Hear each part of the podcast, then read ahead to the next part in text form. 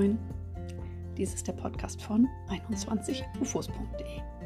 Hier geht es um Bücher lesen, Bücher schreiben, Bücher veröffentlichen.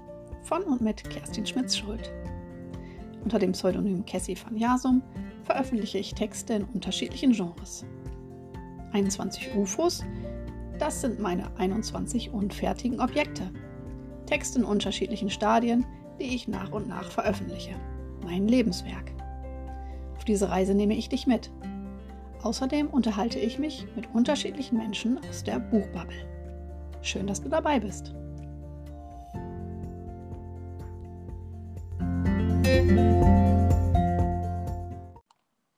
Herzlich willkommen zu einer neuen Episode des Podcasts von 21ufos.de. In der heutigen Folge stelle ich mal wieder drei Fragen an. Mein heutiger Gast ist die liebe Michaela Metzner, alias Mia M. Hope. Äh, Mia ist Autorin und gemeinsam mit Sandra Andres, Yves St., Claudia Iva und mir Teil der Autorengruppe Herzgespinste. Gerade ist der zweite Teil einer Dialogie von ihr erschienen mit dem Titel Trümmermärchen. Hallo, liebe Michaela. Hallo, Kerstin. Danke, dass ich da sein darf. Ja, ganz toll, dass du mich in meinem Podcast besuchst. Darüber, darüber, freue ich mich sehr. Wir sind ja schon eine ganze Weile miteinander verbunden über Instagram. Da haben wir uns kennengelernt und äh, ja, begleiten uns seitdem eigentlich bei unseren Veröffentlichungen. Und jetzt sind wir sogar zusammen in einer Autorengruppe. Ganz genau. Umso schöner. ja, wunderschön, dass du da bist. Heute geht es um das Thema das Genre Liebesroman und warum es so einfach nicht ist. Dazu möchte ich dir jetzt meine drei Fragen stellen. Bist du bereit? Natürlich, ist ja auch mein Lieblingsthema. Wunderbar, dann kommt jetzt meine erste Frage. Also du hast ja eine Dilogie geschrieben, die liegt auch tatsächlich gerade neben mir. Äh. Märchentrümmer, der erste Teil, den habe ich bereits gelesen. In Trümmermärchen bin ich bereits beschäftigt. Ähm, diese Dilogie, die hat im ersten Teil äh, erzählt sie von einer toxischen Beziehung und hat für mich auch so Anteile eines Thrillers auch wenn äh, es eine Liebesgeschichte erzählt, während der zweite Teil, äh, Märchentrümmer, doch durchaus romantischer angelegt ist, würde ich sagen. Ja, wie ist es dazu gekommen und äh, in welche Genres würdest du denn deine beiden Bücher einordnen? Das ist tatsächlich nicht so einfach und mein großes Dilemma gewesen. Ich habe tatsächlich einfach mal drauf losgeschrieben, ja, weil ich diese Geschichte, diese Message raushauen wollte. Die hat mir schon seit Jahren unter den Fingernägeln gebrannt. Und ähm, damals hatte ich vom AutorInnen-Dasein, von Verlagen, Self-Publishing, hatte ich noch überhaupt keine Ahnung, ja. Mir war nur klar, ich muss diese Geschichte raushauen. Und für mich war es damals einfach ein Liebesroman. Ich schrieb so von frei von der Leber weg. Und ich meine, mir war klar, ne, die toxische Beziehung wird dramatisch enden. Und es hat sich dann von ganz alleine so ergeben, dass sich dieser Spannungsbogen zuspitzt. Und dass ich das Ding am Ende einkategorisieren muss in ein Genre, das war mir einfach nicht bewusst. Vor allem nicht bewusst, wenn ich mich bei einem Verlag bewerbe. Und da wurde es an dem Punkt dann wirklich erstmals schwierig. Gerade bei Märchentrümmer, ich musste mir anhören, es ist eben kein klassischer Liebesroman. Da sind Anteile von einer ähm, Dystopie dabei, das sind Anteile von einem New Adult Roman dabei, aber nichts davon richtig. Ne? Ist es jetzt Coming of Age, ein Entwicklungsroman? Ja, auch zum Teil. Das liest aber heute keiner mehr, anscheinend. Meine ah, okay. Testleser, ja, sorry. Mhm. Ja, das hat mich jetzt gewundert, deswegen habe ich was dazu gesagt. Coming of Age liest keiner mehr. Meine Güte, habe ich ja wieder was gelernt hier heute. das habe ich tatsächlich als eine Antwort von einem Verlag bekommen. Ja. Ah, okay. Ob das jetzt stimmt, ne, das ist auch wieder subjektiv. Ne? Ich ja, habe es ja. aber als, als Feedback bekommen. Und ähm, meine TestleserInnen nannten es ähm, Romance Thrill, Romantic Thrill oder mhm. Intense Romance. Mhm, okay. Egal wie ich jetzt das Baby nannte, ne, bei den Verlagen kam dieser Genre-Mix einfach nicht an. Und die wissen ja wiederum, was die LeserInnen wollen. Und deswegen bin ich zum Schluss bei meinem eigenen Genre hängen geblieben. Das war so ein bisschen ein Gag. Ne? Ich nenne das Ganze jetzt ein Reality-Roman. ich finde das gut. Ich finde ja, das ne? sehr gut. Ja, genau. Es, es, ist aus der Realität gegriffen. Das beschäftigt uns ja auch immer bei Herzgespinste. Genau. Und äh, genau, also, also ganz davon ab, dass du vielleicht Schwierigkeiten hattest, den Roman äh, bei dem Verlag unterzubringen, äh, vom, vom Inhalt her. Ähm, der, das ist ein ganz toller Roman, ja, und ich finde, das muss man ja mal in den Vordergrund stellen, ne? Nicht, dass man dann sagen kann, es ist dieses Genre oder jenes Genre. Für mich ist es einfach ein ganz, ganz wunderbarer Roman. Ich habe den unheimlich gerne gelesen. Vielen Dank dafür. Ja, ja, das hatte ich eigentlich auch gehofft, dass es die Story ist, aber es ist natürlich dennoch die Frage, wie kommen dann deine LeserInnen an dich, wenn sie nicht wissen, dass das Buch so toll ist. Aber ja. ne, du hast mich jetzt auch gefragt, ähm, wie der zweite Roman ähm, kategorisiert ist. Ja, den würde mhm. ich schon als Liebesroman betrachten, ja. Das ist ein klassischer Liebesroman und das sind dann zwar auch so Unterelemente dabei wie Slow Burn und Friends to Lovers. Das sind so schöne englische Betitelungen, die es neu, neuerdings gibt. Ja. ähm, aber es ist eigentlich ein klassischer Liebesroman. Das wusste ich auch im Vorfeld. Da fiel es mir nicht so schwer. Also das war deutlich einfacher wie Band Nummer eins.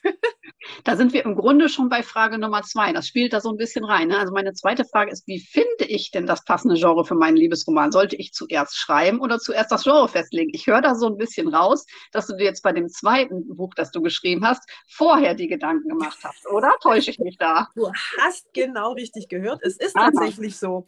Denn ja. für mich, ich kann es nur für mich sprechen, für mich war es deutlich einfacher, zuerst das Genre festzulegen und zu wissen, worum es geht. Also was man bei diesem jeweiligen Genre beachten sollte. Mhm. Ähm, und ähm, ja, das war deutlich einfacher für mich wie andersrum, wie zuerst zu schreiben. Und ich musste halt einfach lernen, ähm, dass es da wirklich Unterschiede gibt, auch wenn, ich könnte ja mich jetzt auf den Punkt stellen, ist mir doch egal, ne? ist es aber schlussendlich nicht, weil überall, wo du dich dann nachher ähm, einkategorieren kategorisieren sollst, auch allein schon bei Amazon oder so, ne, musst du sagen, was ist dein Genre. Ne? Und Romance ist zum Beispiel auch nicht Liebesroman, das musste ich auch lernen. Solche Dinge weiß ich jetzt und deswegen fiel es mir bei Buch 2 einfacher. So würde ich jetzt in Zukunft vorgehen. Ich würde in Zukunft immer zuerst das Genre und, äh, festlegen und dann das Buch schreiben. Alles klar. Dann erleuchte mich nochmal, wo ist denn der Unterschied zwischen Romance und Liebesroman? Ich dachte, das ist eine Übersetzung. Ja, Ging mir am Anfang auch so. Anscheinend ist es so, dass ähm, Liebesroman eine Geschichte sein kann, in der es natürlich um Liebe geht. Da dürfen aber auch viele andere Themen besprochen werden, zum Teil traurige Themen oder ähm, dramatische Themen dürfen damit einfließen. Bei Romance ist es aber eher feel good. Also Romance bedeutet, es muss immer, immer, immer, immer ein Happy End geben. Und es muss zu 90 Prozent um diese Liebesgeschichte gehen. Da kriegen die sich, kriegen sie sich nicht. Und wie das aufgebaut äh, ist, am Ende ist egal. Aber es muss eben immer positiv ausgehen. Und manche Liebesromane, wissen wir auch, Cassie, ne, manche gehen halt nicht so doll aus. Das stimmt, da hast du absolut recht. Ah, da ist die Unterscheidung. Na klar, wenn man an Romance denkt, dann denkt man tatsächlich eher an Feelgood, an so eine kuschelige, ja, eine Kuscheldecke, an einen schönen Tee dabei und dann äh, genießt man ein, ein, ein Romance-Buch. Klar, logisch. Mhm. Mhm, okay. So das ist der Unterschied. Das, was ich lernen durfte, ja.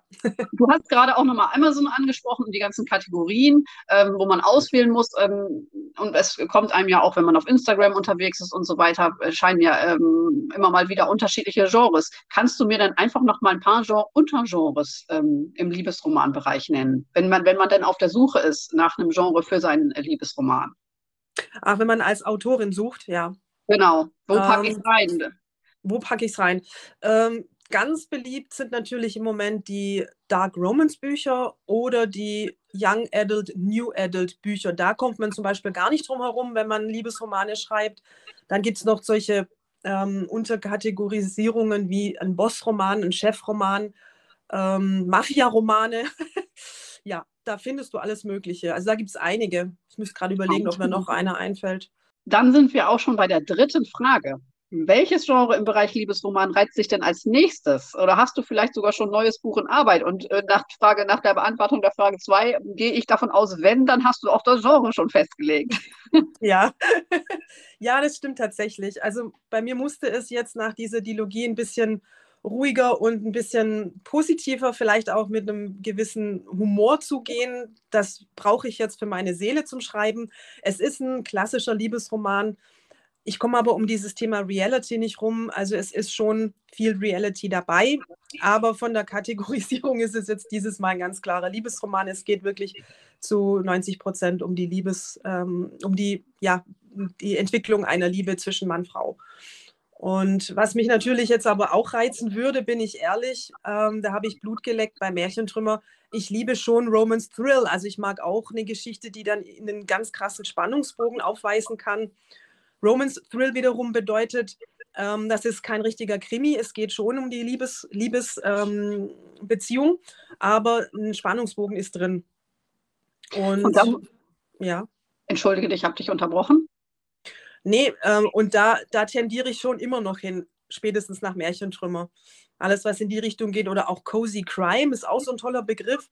Das ist kein richtiger Krimi, da geht es auch um Liebe, aber eben äh, mit einer Kriminalgeschichte verstrickt. Das würde mich auch reizen ich muss sagen, dafür hast du auch ein Händchen. Ich habe ja Märchentrümmer gelesen und ich mochte auch, äh, auch diese dystopischen Anteile, ja, die äh, sehr, sehr behutsam eingestreut sind. Es ist nicht so, dass man irgendwie durch eine äh, Bruchlandschaft läuft oder sowas, sondern es sind nur so ganz kleine Hinweise, dass man mhm. weiß, man bewegt sich in einer Zukunftswelt und es beschleicht einen auch so ein beklemmendes Gefühl teilweise und das unterstreicht auch eben nochmal diese, diese dramatische Entwicklung in dieser Beziehung, die die beiden da führen, ja. Also, ähm, äh, ich bin da sehr gespannt, was da von dir noch kommt in diese Richtung, weil, wie gesagt, ich glaube, du hast da echt ein Händchen für.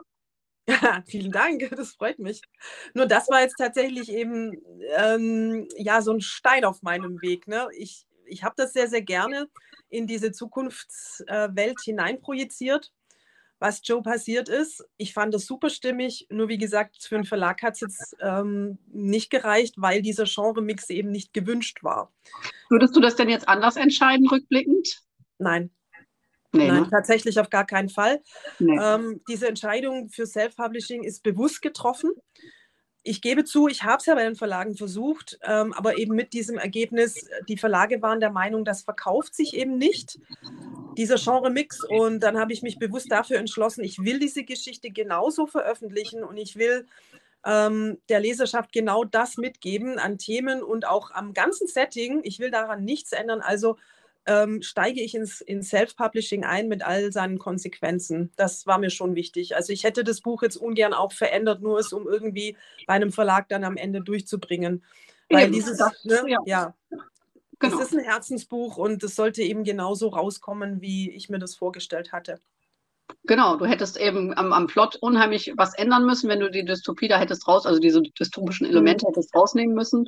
Und äh, dabei bist du bist dir da deiner Linie treu geblieben. Ich bewundere das und wie gesagt, hab's gern gelesen, freue mich jetzt auf Trümmermärchen. Hast du denn jetzt zum Abschluss für uns noch einen ultimativen typ, äh, Tipp für AutorInnen, äh, um ins Schreiben und Veröffentlichen zu kommen?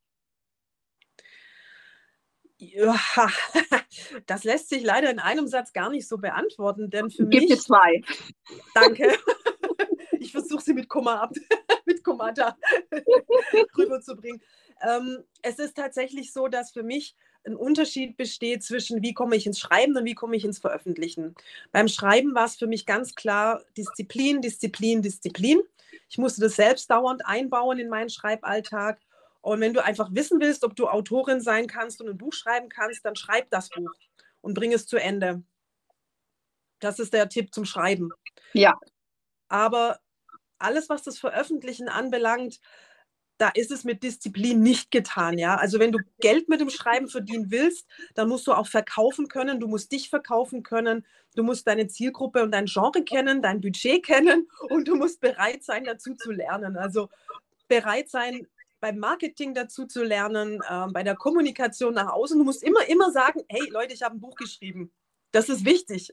Sonst kennen dich die Leute nicht. Und wenn du nicht, wenn du nicht bekannt bist, verkaufst du nicht. Und wenn du nicht verkaufen kannst, dann bleibst du unter Umständen auf deinen Kosten sitzen. Ja, das heißt für mich, so dranbleiben, an sich glauben, nicht aufgeben und permanent einfach Marketing machen und darüber reden, dass du ein Buch geschrieben hast. Ja, super. Also da unterstreichen wir mal ganz dick und fett dranbleiben und an sich glauben, denn ich glaube, das ist die Basis äh, für, für das ganze Unternehmen. Ja, glaube ich schon. Also man darf da einfach nicht den Mut und ähm, die Hoffnung aufgeben. Äh, es ist wirklich ein Metier, in dem man permanent dazulernt, meine Erfahrung. Ja, das Lernen nicht aufgeben, auch ein wichtiger Tipp. Mhm. Ja, also, liebe Michaela, vielen Dank, dass du dabei warst, dass du mitgemacht hast bei meinem Podcast 21ufos.de. Es hat äh, mir sehr viel Spaß gemacht. Vielen Dank für die Beantwortung der Fragen. Sehr, sehr gerne. Hat mir auch Spaß gemacht und danke für die Einladung, Cassie.